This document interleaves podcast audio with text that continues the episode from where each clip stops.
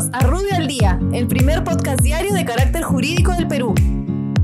Buenos días, soy Raúl Campana, abogado del estudio Rubio Leguía Norman. Estas son las normas relevantes de hoy, sábado 23 de mayo del 2020. Economía y finanzas. El Ministerio de Economía y Finanzas establece el monto mensual de bonificación especial para el docente investigador, el mismo que no tiene carácter remunerativo, compensatorio ni pensionable.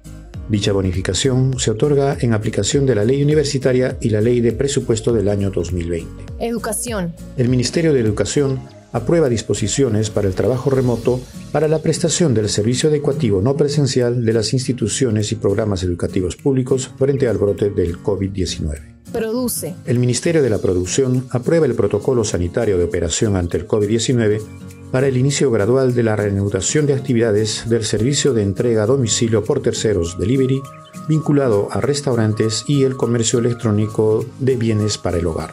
Salud.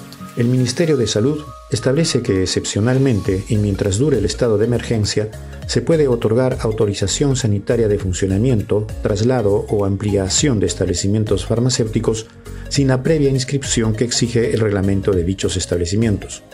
Por otra parte, aprueba disposiciones referidas al certificado de buenas prácticas de manufactura, certificado de producto farmacéutico, de libre comercialización, así como la inscripción, reinscripción y cambios en el registro sanitario.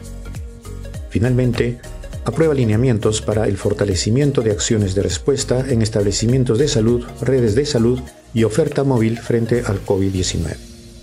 Ocinermin. El Ocinermin modifica el sistema de notificación electrónica incorporando mecanismos de inscripción no presencial y otorgando facultades a los órganos de los INERMIN a realizar diligencias virtuales que garanticen la adecuada participación de los administrados y también el derecho a un debido procedimiento.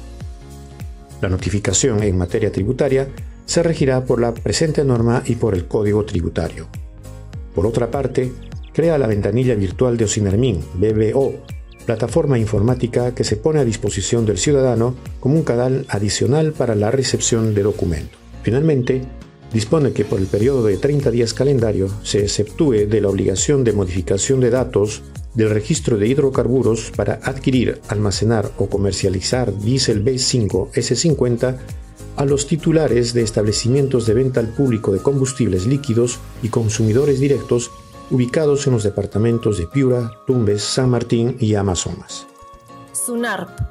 La Superintendencia Nacional de Registros Públicos aprueba el plan de reactivación de las actividades de la sede central y órganos desconcentrados, los mismos que deberán cumplir con los protocolos de vigilancia, prevención y control del COVID-19 en el trabajo. Poder Judicial. El Consejo Ejecutivo del Poder Judicial deja en suspenso hasta el reinicio de las labores judiciales la reubicación y conversión de órganos jurisdiccionales a nivel nacional. Aprueba la ampliación del proyecto del expediente judicial electrónico piloto en el área laboral en las Cortes Superiores de Justicia de Arequipa, Cusco, Callao, Junín y Lima Sur. Igualmente, dispone la, implementación del sistema de mesa de partes virtual para la especialidad penal y dispone el uso de las cuentas de correo institucionales para la recepción de denuncias por violencia contra la mujer y los integrantes del grupo familiar.